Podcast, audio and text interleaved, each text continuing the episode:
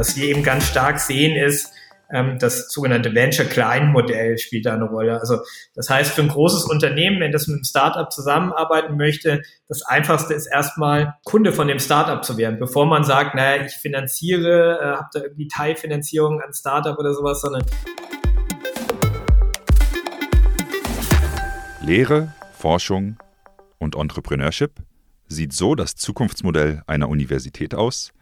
Jan Jolko spricht heute mit Thomas Zeller, CDO und einer der Geschäftsführer von Unternehmertum, dem größten Innovations- und Gründungszentrum in Deutschland. Konkret geht es um den Transfer von Technologie, Ideen und Forschung in die Praxis. Wir erfahren, was sowohl Startups als auch Unternehmen dabei richtig machen können und wie die besten Teams entstehen und zusammenarbeiten. Wie können insbesondere mittelständische Unternehmen systematisch die digitale Transformation angehen? Ist die Zusammenarbeit mit Startups dabei der richtige Weg? Wie diese gut funktionieren kann und noch viel mehr, davon berichtet Thomas aus erster Hand.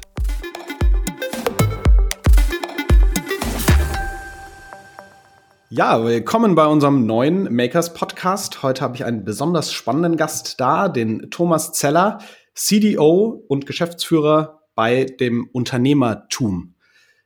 Thomas, stell dich doch mal ganz kurz vor. Wer bist du? Was machst du? Und natürlich, was macht Unternehmertum? Ja, Jan, erstmal herzlichen Dank für die Einladung. Freut mich sehr. Es ist echt ein klasse Podcast. Also ich freue mich sehr, dass ich hier dabei sein darf. Genau, also mein Name ist Thomas. Ich bin eben einer der Geschäftsführer von Unternehmertum.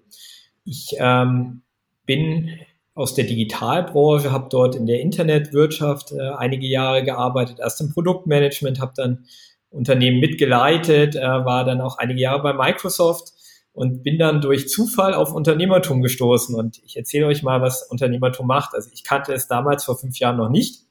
Unternehmertum ist mittlerweile das größte Innovations- und Gründungszentrum in Deutschland und auch in Europa sind wir eins der größten Gründungs- und Innovationszentren. Wir sind gemeinnützig. Eine Unternehmertum gibt schon seit knapp 20 Jahren. Nächstes Jahr haben wir unser 20-jähriges. Und am einfachsten kann man es, glaube ich, mit der Mission beschreiben. Wir sind eben ein purpose-orientiertes Unternehmen als gemeinnütziges Unternehmen. Und unsere Mission ist, wir wollen versuchen, Deutschland innovationsfähig zu halten. Und das wollen wir einmal machen, indem wir die Arbeitgeber von morgen initiieren, beschleunigen, finanzieren, zur Skalierung verhelfen. Das sind die Startups, daher Gründerzentrum. Äh, uns geht es aber auch darum, wie schaffen wir es denn, dass unsere etablierten Organisationen, also Städte, mittelständische Unternehmen, aber auch große Unternehmen innovationsfähig bleiben. Und das ist unsere Mission. Das machen wir mit über 18 verschiedenen Programmen und Produkten und äh, freuen uns eben, dass der Impact immer weiter gesteigert wird. Super spannend. Äh, genau deswegen, glaube ich, haben wir dich in äh, diesen Podcast eingeladen, denn bei uns geht es ja genau um dieses Thema Digitalisierung, auch Digitalisierung des Mittelstands, ähm, was ich jetzt schätze, dass das auch bei euch mit in der Mission drin ist. Ähm, Unternehmertum, das TUM am Ende ist groß geschrieben. Ich vermute für die TU München. Wie hängt ihr da zusammen? Genau wie sozusagen, wie ist da die Kollaboration? Ganz genau. Also wir sind letztendlich gestartet. Unsere äh, Herkunft kommt ganz stark von der TOM, von der TUM in München. Und zwar äh, die Idee war, das als Gründungszentrum anzusiedeln, um die ganzen, sagen wir mal, Talente, die an so einer Universität sind, die zu enablen, dass sie eben auch gründen und Sachen in die Umsetzung bringen. Ähm, heute arbeiten wir immer noch eng mit der TUM zusammen, sind auch ein sogenanntes An-Institut der TUM, haben auch viele Programme, die sehr eng mit den Studierenden und auch Wissenschaftlern der TUM arbeiten, haben aber auch viele Themen darüber hinaus. Das heißt, wir sind eine unabhängige gemeinnützige GmbH, die sehr eng mit der TUM kollaboriert und äh, wir haben auch das Glück, dass der Thomas Hofmann, das ist der Präsident der TUM bei uns im Aufsichtsrat sehr aktiv ist. Äh, finde ich absolut relevant man sagt ja immer, es gibt ja immer diese, diese Geschichte, in Deutschland wird wahnsinnig tolle Technologie entwickelt, gerade an den technischen Unis. Technische Uni München ist ja auch äh, eine, die, die ja, äh, der besten, glaube ich, in diesen ganzen Rankings, die es immer wieder gibt. Aber dann sagt man ja oft, ich glaube, das Beispiel MP3 wird so gerne herangezogen, die Technologie wird in Deutschland entwickelt, aber es kommt nicht zur Umsetzung und andere profitieren davon, die daraus äh, meistens Amerikaner ein großes Businessmodell machen. Wie seht ihr das und wie sozusagen äh, schafft ihr diese, diese, diese Ressourcentiefe und dieses Wissen aus der Universität in die Umsetzung zu bringen? Ist das sozusagen, also habt ihr da einen Weg gefunden für euch? Ja, also ich glaube, generell würde ich der Aussage zustimmen. Wir müssen da definitiv in Deutschland besser werden. Also wir haben natürlich schon viele Beispiele, die eben genau aus diesem Kontext kommen und äh, da sind erfolgreiche, tolle Technologieunternehmen entstanden. Aber wir sind noch nicht da, wo wir sein müssten. Und ähm, wie schaffen wir das? Also generell ist es, glaube ich, wichtig, dass man von der ersten Idee ähm, die Teams und die Menschen fördert und ihnen sozusagen erstmal eine Inspiration gibt. Also was heißt denn das zu gründen? Äh, was heißt das, ein Unternehmer zu sein? Und dann aber diese Teams systematisch unterstützt in jeder Phase. Und in jeder Phase gibt es eben andere Herausforderungen für so ein Gründerteam.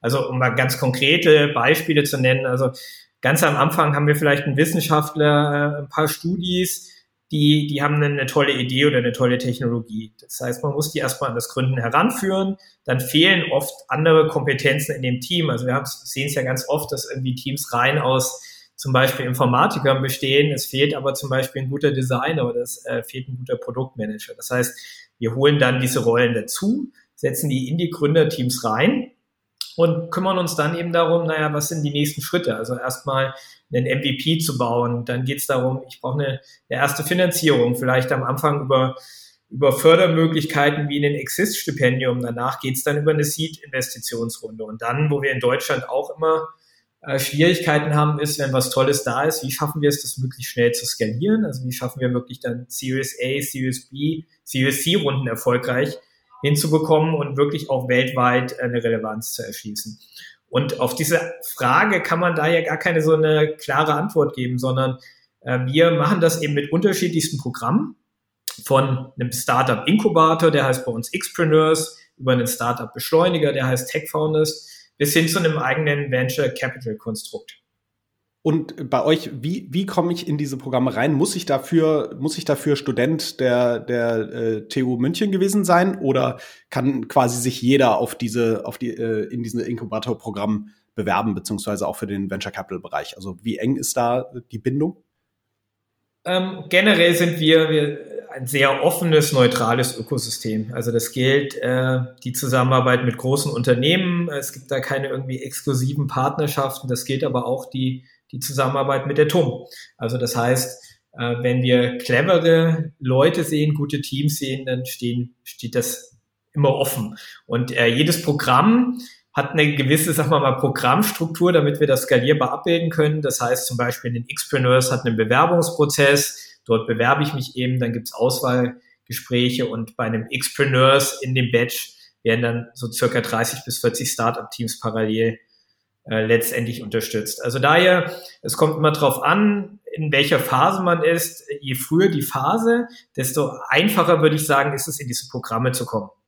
Also ich wusste das am Anfang auch nicht so, aber ähm, mal wirklich VC-Geld zu bekommen, da muss das Unternehmen natürlich schon eine gewisse Reife haben. Also es muss schon mal Kunden haben. Äh, aber auch ganz früh ist es wichtig, dass man wirklich ein 100 Prozent committedes Team hat. Also man kann nicht sagen, na, ich gründe mal eben ein Start-up, äh, mache das aber irgendwie nur Freitagnachmittag oder sowas. Das sind dann alles Ausschlusskriterien, in diese Programme reinzukommen, sondern am Anfang geht es darum, ein Team möglichst interdisziplinär zu haben, die 130 Prozent äh, Bock haben, das Ding hochzuziehen. Und dann Schritt für Schritt entwickelt sich eben immer weiter von einem erstmal einem vernünftigen Problem-Solution-Fit. Also ich habe wirklich auch eine Lösung, da gibt es ein existierendes Problem dazu, bis hin zu, wie erschließe ich denn den Markt. Und das ist ja genau das, woran es in der Vergangenheit gefühlt immer gescheitert hat. Ähm, es war, die Basistechnologie ist da, aber dann daraus ein Produkt zu machen, ist, glaube ich, auch die große Hürde, das äh, als Entrepreneur, ähm, und ich hatte ja selbst auch mal einen Incubator, da war das genau das Problem, dass wir eben dieses Wissen auf dieses technische Programmierwissen in ein tatsächliches Produkt zusammengesetzt, äh, zusammensetzen mussten und eben die Businessleute mit ranbringen. Ähm, wie, wie, wenn ihr inkubiert, und äh, das scheint ja auch Teil eurer, eurer Leistung zu sein, wie setzt, wie findet ihr die Teams? Also sei, macht ihr das oder finden die Teams sich selbst und kommen dann komplett schon zu euch? Mhm. Also auch da mal wieder, es kommt drauf an. also ich nenne dir mal zwei Beispiele. Also wir haben ein Programm in der digitalen Produktentwicklung, das äh, heißt Digital Product School. Das funktioniert so, dass weltweit einzelne Personen zu uns kommen, also zum Beispiel der Softwareentwickler aus Indien, die Designerin aus New York. Die bewerben sich auf das Programm. Das geht drei mhm. Monate und dann finden sich dort erst die Teams und dort finden sich dann in der Regel erst die Themen. Also es ist ganz früh und das Spannende ist, dass da sehr erfolgreiche Startups daraus entstanden sind, aus Personen, die sich vorher nicht gekannt haben, unterschiedliche Kontinente und die dann zusammen ein Business hochziehen. Das ist ein Beispiel.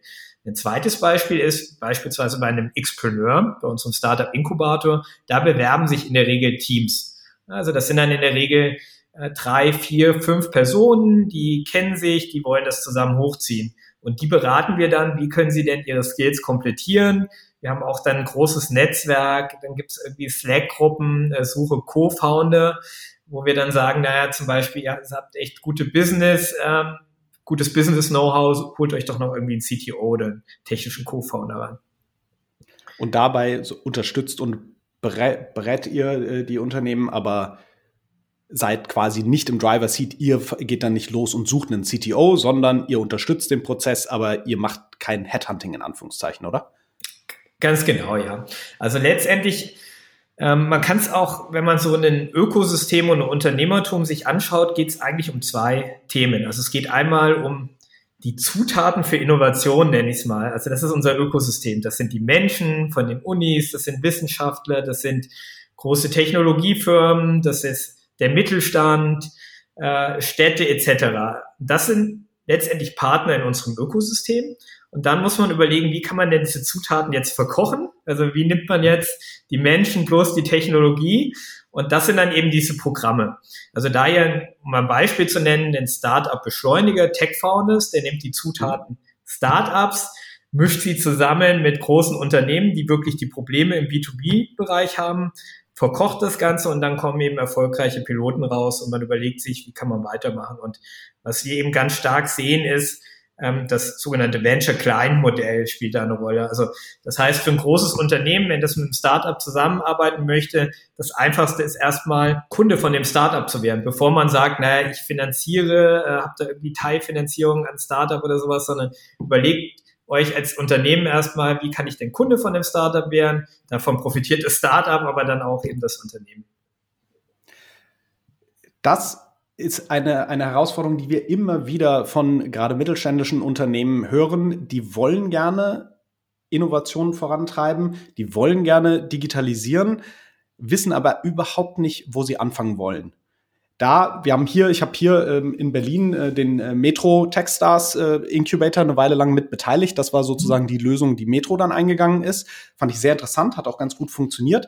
Ist das bei euch ähnlich, dass ein Corporate oder ein Mittelständler auf euch zukommt und sagt, hey, ich würde gerne in unserem Bereich digitalisieren. Ich sponsor dann so ein, sozusagen ein Batch oder ein Startup und gründe das dann gemeinsam. Ist das der Weg, wie ich als Mittelständler mit euch jetzt zusammenarbeiten könnte? Oder was müsste ich da machen?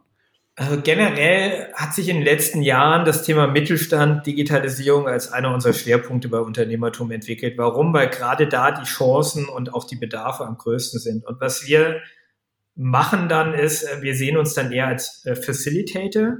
Wir haben einen Bereich, der nennt sich Unternehmertum Business Creators.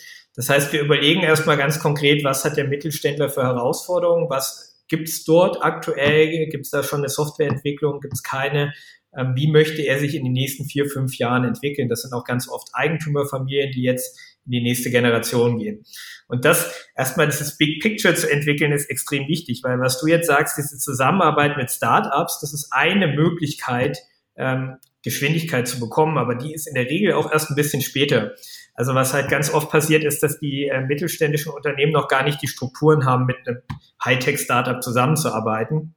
Und das macht dann halt für beide Seiten keine Freude, sondern ähm, letztendlich ist es ein, ein systematischer Prozess, den man eben gehen muss mit dem mittelständischen Unternehmen und muss sich dann überlegen, was ist eher eine sogenannte Outside-In-Innovation, also wo ich jetzt zum Beispiel von einem Startup eine Innovation hole, aber was kann ich denn selber und muss ich denn auch selber machen? Das ist dann eher Inside-Out-Innovation. Also das sind dann so Themen wie, hey, ich muss selber mal anfangen, digitale Produktteams aufzubauen, muss eben explorieren, und äh, fange dann eben Schritt für Schritt an, dort mein Geschäft aufzubauen. Parallel kann ich natürlich überlegen, auch mit Startups zu arbeiten. Also es macht in der Regel nie Sinn, eine Lösung selber zu bauen, die es äh, zehnmal besser von einem Startup schon gibt. ähm, dann ist vielleicht ein Venture-Klein-Modell ganz, ganz gut. Äh, Wenn es jetzt was sehr Spezifisches ist für das mittelständische Unternehmen, dann führt oft kein Weg dran vorbei, sich das Know-how selber aufzubauen. Verstehe. Das heißt, der erste Schritt, wenn ich äh, jetzt mal konkret ein Mittelstandsunternehmen habe, möchte digitalisieren, ich bin ein regionales Krankenhaus ähm, und möchte da digitale Prozesse einführen, dann komme ich noch gar nicht mit einer Idee als Krankenhaus, sondern ich melde mich bei euch und sage, ich möchte gerne digitalisieren und dann macht ihr sowas wie eine Innovationsberatung, um überhaupt erstmal rauszufinden, was ist denn für deinen Use Case der richtige Schritt. Das heißt, genau. habt ihr da Leute, die darauf spezialisiert sind? Ganz genau, genau. Da haben wir ein Team, das sind mittlerweile so ungefähr 30 Mitarbeitende, die auch teilweise aus mittelständischen Unternehmen kommen, um da auch diese Schnittstelle ganz gut abbilden zu können, weil die, die Sprache ist auch oft äh, eine andere. Ähm, also ich, wie man es jetzt auch hört, äh, viele Anglizismen und so weiter. Ich ja. muss dann halt auch, wenn ich mit dem mittelständischen Unternehmen spreche, wirklich mich darauf einlassen, was sind denn wirklich die Herausforderungen von denen. Also ich tue mir sehr leicht jetzt irgendwie mit einem das ist ich im Produktmanager von Facebook äh, zu, zu philosophieren, aber daher ist es einfach wichtig, die Leute dann zu haben, die da auch an der Schnittstelle sind. Ja, absolut kann ich nur unterstreichen. Genau diese Erfahrung haben wir auch äh, bei Everphone gemacht, dass äh, man die Sprache, die Sprache des Kunden und äh, in diesem Falle sozusagen desjenigen, der digitalisiert werden äh, äh, möchte, sprechen muss ähm, und dass es wirklich tatsächlich eine ganz andere ist. Genau, ich würde vielleicht noch, weil wir vorhin das Thema Uni noch genannt haben, ähm, eine Initiative gerne erwähnen und zwar die Initiative heißt TUM Venture Labs. Ähm, da geht es darum, dass wir uns überlegen, in den verschiedenen Bereichen der TUM, also beispielsweise MedTech, dort gibt es ja ein Universitätsklinikum, das ist das Klinikum rechts der mhm. ISA, oder im Bereich ähm, Lebensmittel, dort gibt es in Weinstefan Campus, dass wir uns jetzt nochmal überlegen, in diesen verschiedenen Zukunftsbereichen, wie kann man denn da ganz systematisch Ausgründungen aus der TUM fördern? das sind die TUM Venture Labs, die wir jetzt mit dem Freistaat Bayern und der TUM eben gemeinsam starten und da ist eben diese 10x-Idee auch dabei. Also unser Anspruch ist zu sagen, wir möchten die Gründung, die Ausgründung aus der TUM verzehnfachen in den nächsten Jahren. Und das eben genau, indem wir domänenspezifischer reingehen, indem wir Venture Labs haben für Medizin, für Agrotech, ähm, für äh, Biotechnologie etc. pp. Also da ja auch ein ganz spannendes Thema und da auch nochmal bewusster reinzugehen, was sind denn, was ist, ist denn für wissenschaftliches Know-how auch dort vorhanden. Und das ist oft schwieriger, als wenn ich jetzt nur mit äh, Studierenden arbeite, weil die Studierenden, die haben halt einen Vorteil, ähm, die Opportunitätskosten sind noch nicht so hoch. Also ich kann auch mal ein Jahr in eine Gründung investieren. Ähm, ich habe noch nicht so einen hohen Lebensstandard. Ja? Und bei einem Wissenschaftler, bei einem Professor und so weiter sieht das natürlich anders aus. Also man muss da ganz andere Konstrukte fahren. Auf jeden Fall, das, äh, das ist ja, glaube ich, gerade äh, das Problem, dass bei Startups, also wenn ich mich äh, zurück erinnere an meine, an meine ähm, Inkubatorenzeit, dass man eben relativ schnell entweder Finanzierung braucht, ähm, eine Finanzierungsrunde dementsprechend, oder die Mitarbeiter und Mitarbeiterinnen ähm, auf einem sehr niedrigen Gehaltsniveau agieren, ist das etwas, was man da ganz gut lösen kann, dass quasi die Leute, während sie noch an der Uni angestellt sind, schon überlegen können und äh, eine gewisse Vorarbeit leisten können? Oder sagt ihr, in dem Moment, wo jemand mit euch ein Startup oder eine Digitalisierungsinitiative beginnt, muss er wirklich die Uni verlassen und bei mhm. euch in dem Unternehmen Vollzeit starten? Also wie, wie funktioniert das praktisch? Mhm. Also das Schöne ist, dass von der Uni, von dem Thomas Hofmann und anderen dieser extreme Push kommt, die Universität zu einer Gründungsuniversität zu schaffen. Also es gibt ja immer diese zwei Elemente in Universitäten, Lehre und Forschung. Und äh, wir sagen eben, das dritte Element ist Entrepreneurship. Genauso wichtig wie Lehre, genauso wichtig wie Forschung. Und was sich daraus dann ergibt, ist eben genau, dass sie während der Universitätszeit, äh, wenn sie auch noch auf der Payroll der Uni sind, schon erste Gründungsschritte schaffen können. Wir haben jetzt zum Beispiel auch die TUM Masterclass gestartet. Das heißt, ich kann meine Master-Thesis mit einem Gründungsprojekt machen. Äh, und das ist so ein, schönes Beispiel, wie ich finde, wo man sagt, hey, es geht darum, wirklich einen, einen Impact zu kreieren, auch an der, an der Universität. Also das ist eben genau die Idee. Und vielleicht, um da mal den Brückenschlag äh, zu machen, zu den Unternehmen wieder.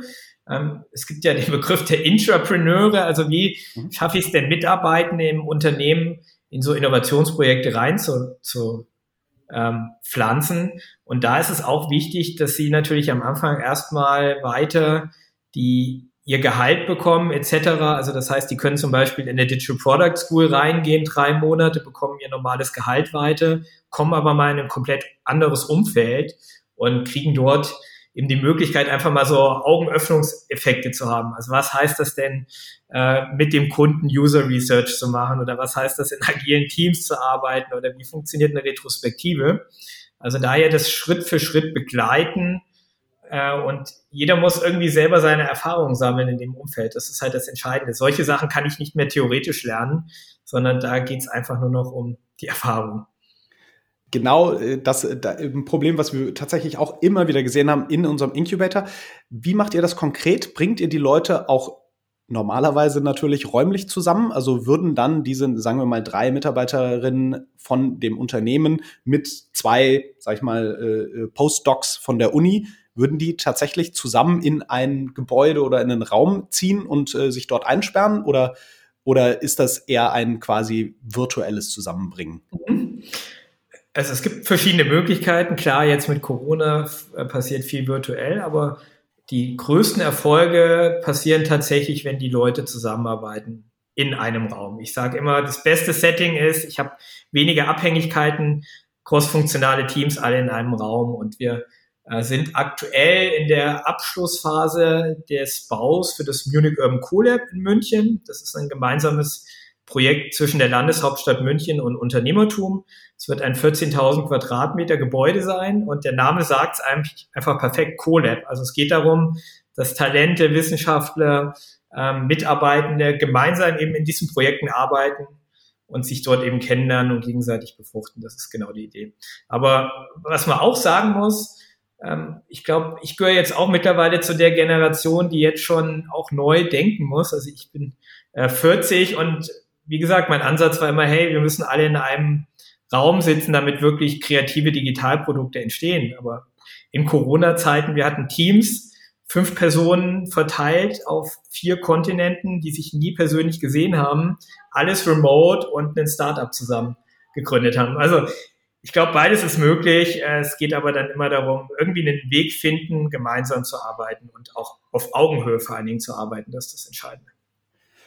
Richtig. Und abkapseln. Also was ich gelernt habe, ist, dass solange die Menschen weiterhin in ihrem gewohnten Umfeld arbeiten, sage ich mal Mittelständler irgendwo in, in Nordrhein-Westfalen ähm, und da vor Ort einfach alles machen wie sonst äh, und nur abgestellt werden und so, ihr macht jetzt mal äh, dieses Digitalisierungsprojekt. Aus meiner Erfahrung klappt das nicht, sondern es muss wirklich irgendwo richtig abgekapselt werden und das scheint ja so, äh, sozusagen eben würde das räumlich, aber jetzt quasi eine digitale Abkapselung machen. Ist, mhm. sind, ist das ein Problem, dass ich sag mal, beim Mittelständler sagt man auch gerne, das äh, ist Inhaber geführt und irgendwann äh, wird's dem, äh, dauert das zu lange oder sowas. Sind das, ist da Expectation Management ein großer Teil, den ihr mit den Mittelständlern machen müsst? Mhm. Also ich glaube, das Entscheidende ist erstmal, dass ich im Idealfall, wie du sagtest, auf Eigentümerebene das Verständnis dafür kreiere, wie wie funktioniert denn systematisch Innovation im Digitalbereich? Also man muss erstmal überhaupt verstehen, was brauchst du dazu. So, und dann ähm, ist auch wichtig das Verständnis, das geht nicht von heute auf morgen. Also es ist, man kann nicht definieren, gerade bei digitalen Produkten, na, das ist jetzt ein sechs Monate Projekt und dann können alle wieder was anderes machen, sondern das ist eher eine Product Ownership, die ich da brauche. So, und dann ist es aus meiner Sicht extrem wichtig, dass ich letztendlich unterscheide zwischen einer Art Product Discovery Phase. Also da überlege ich mir mal, was ist, kann denn das Produkt überhaupt sein? Viel mit Design Thinking, User Research etc. Aber ich muss mir dann auch überlegen, wie kann ich so ein Product Discovery Team in ein Produktteam überführen? Also wie kann, wenn die jetzt von dem Munich Urban Collab zurückkommen, wie ist denn dann da die Struktur? Und ich muss dann halt die Struktur schaffen. Also wenn die dann wieder in ihre normale Struktur zurückgehen, dann wird das nicht funktionieren. Genauso wenig glaube ich, dass es funktioniert, dass ich eine komplett separate Digitaleinheit habe, die keine Schnittstellen zu der Organisation hat. Ich glaube, generell es, sind wir gut dabei beraten, uns einfach anzuschauen, wie machen denn die Top-Tech-Unternehmen das? Und es gibt ja Best Practices, also beispielsweise diese Rollen, was macht ein Produktmanager, was macht ein Interaction Designer, warum haben die Agile Coaches, wie funktioniert eine Product Discovery Phase? Das hat hat alles Gründe, warum das so gemacht wird und warum die Firmen, die das machen, extrem erfolgreich sind. Und dann muss man sich halt anschauen, Wie kann man das adaptieren, zum Beispiel für den Mittelstand? Vielleicht ist dann in dem Team äh, nicht zwangsläufig immer ein Agile Coach da, sondern ich äh, arbeite eher mit Teamentwicklern, weil das vielleicht besser zu der Kultur passt des mittelständischen Unternehmens. Aber ich würde das immer erstmal als Basis nehmen. Also wie machen es die Besten der Besten in der Branche und dann überlegen, wie kann ich mich da adaptieren. In Deutschland denken wir oft andersrum. Da kommen wir oft daher, naja, ähm, wie, wie von dem Status quo des Mittelständlers, was kann ich da jetzt irgendwie noch dazu flanschen? Und dann ist ja klar, dass das nie absolut State-of-the-Art Digitalprodukte werden. Natürlich, also das äh, glaube ich, hoffe ich ja auch, dass das niemand äh, direkt erwarten würde. Ähm, euch gibt es jetzt schon eine ganze Weile, hat, äh, hattest du gesagt, und ihr habt äh, viele Programme, die ihr macht. Hast du mal so ein, so ein Beispiel-Case, wo du wirklich sagen würdest, das hat richtig gut geklappt. Da ist die, gerade die Zusammenarbeit mit Mittelstand und sozusagen eurer Innovationskraft äh, das hat richtig gut äh, funktioniert. Also was ist da so dein Lieblingsbeispiel? Mhm. Um, bevor ich deine Frage diesbezüglich beantworte, ich meine, Unternehmertum steht natürlich für die ganz großen Startups, die jetzt sehr erfolgreich sind. Zum Beispiel eine Flix Mobility, eine Konox, Inviox etc. Also das sind die Cases, wo es uns gelungen ist, systematisch eben mit den Gründern Weltunternehmen aufzubauen. Ähm, jetzt im, im Mittelstand Vielleicht mal ein Beispiel, das ist äh, die, die Hörmann-Gruppe, das ist ein mittelständisches Unternehmen, Eigentümer geführt. Äh, mit denen haben wir ein Team in der Digital Product School gemacht. Also das heißt, die haben eine Idee in die Digital Product School reingeflanscht und haben dann gesagt, nach drei Monaten, es ist so gut, was da entstanden ist, das möchten wir weitermachen. Und wir möchten nicht nur das so weitermachen, sondern eigentlich wie die Struktur dort ist, so möchten wir unsere Digital-Unit bauen. Das heißt, die haben dann alle Talente angestellt, haben gesagt, okay, ihr seid die Keimzelle und skalieren jetzt ihren kompletten Digitalbereich nach der Struktur, die natürlich sehr eng an, an der, am Technologiebereich ist. Das ist so ein Beispiel oder ein anderes Beispiel ist Truma. Und mit denen machen wir genau das, was ich ursprünglich gesagt habe. Das heißt, ganz eng begleiten wir sie jetzt äh, seit einiger Zeit auf der Reise von einem reinen B2B-Unternehmen, was im Prinzip für Händler produziert hin zu einem Unternehmen, was auch ganz starke B2C-Cases hat. Und ähm, das ist eben schön zu sehen, dass sich einzelne Projekte, die in so einem Product Discovery äh, Sprint entwickelt wurden, wo eben Mitarbeitende und Talente gestartet sind, wie die jetzt Schritt für Schritt in der Organisation größer werden. Das sind also zwei Beispiele. Sehr spannend. Ich äh, hatte eine zweite Frage, wie ihr euch finanziert, denn ich weiß, ihr seid äh, von einer Stiftung, aber sicherlich in irgendeiner Form wollt ihr mit profitieren. Aber wenn ich jetzt mhm. höre, dass ihr bei Flix Mobility äh, dabei seid, beziehungsweise Flixbus, glaube ich ja eher mhm. der, der bekannte Markenname, der dahinter steht, mhm. Ist das Geschäfts-, also das oder Finanzierungsmodell so, dass wenn ihr Startups unterstützt, ihr ganz klassisch äh, einen kleinen Prozentanteil äh, der Anteile bekommt? Und ja. die Mittelständler, die kommen, die zahlen Geld dafür oder wie, wie refinanziert ihr euch? Ja. Also ich glaube, die erstmal muss man die Historie der Unternehmertum dazu verstehen. Und die Historie ist, dass eben die Susanne Klatten, das ist die Besitzerin sozusagen, die Eigentümerin der Unternehmertum, möchte mit der Unternehmertum einen positiven Beitrag in der Gesellschaft leisten. Das heißt, es ist für sie eine Herzensangelegenheit, Sie möchte da kein Geld rausziehen. Im Gegenteil, das ist ein großes Investment für sie. Sie hat aber auch zeitgleich gesagt, und ich glaube, das ist die Erfolgs, das Erfolgskriterium der Unternehmertum. Wenn ihr Unternehmertum predigt, müsst ihr selber Unternehmer sein. Das heißt, ihr müsst das Geld für eure Operations selber verdienen. So, und was heißt das jetzt? Das heißt, wir haben, ich hatte ja eingangs erwähnt, ungefähr 15 verschiedene Produkte, Programme. Jedes Produkt und Programm hat ein eigenes Gründerteam dahinter und hat ein eigenes Geschäftsmodell. Daher kann ich das auch nicht ähm, einheitlich beantworten. Es gibt Programme wie einen Xpreneurs, die finanzieren sich rein von Fördergeldern. Einen Unternehmertum Business Creators, die jetzt den Mittelstand unterstützen. Da ist es genauso ähnlich wie in der Beratung, dass das mittelständische Unternehmen eben die bezahlt. Das Ganze unter der Mutter, Unterne unter dem Mutterunternehmertum ist eben gemeinnützig. Das heißt, da fließen keine Einnahmen zurück an unsere Eigentümerin. Vielleicht noch zum Thema Startups. Grundsätzlich ist es eigentlich so, dass ein Unternehmertum Startups und Talente in fast allen Fällen nichts bezahlen. Im Gegenteil, die bekommen in der Regel Stipendium. Äh, auch in unseren Acceleratoren, die Startups bekommen Geld und wir nehmen keine Anteile. Bei Startups, die einzige Ausnahme ist unser Venture Capital Fonds. Das ist halt ein ganz normales Fondssystem, wo neue Fonds aufgelegt werden, dort ähm, eine Fonds-Fundraising-Phase stattfindet und dann natürlich Anteile da sind. Aber was man dazu sagen muss, das Ökosystem und auch eine Unternehmertum funktioniert dann, wenn wir die besten Startups haben und die besten Talente und man kriegt nur die besten Startups, wenn man ihnen den größtmöglichen Mehrwert bietet. Und das macht es dann wieder interessant für Mittelständler, für Unternehmen, eben in dem Ökosystem zu arbeiten.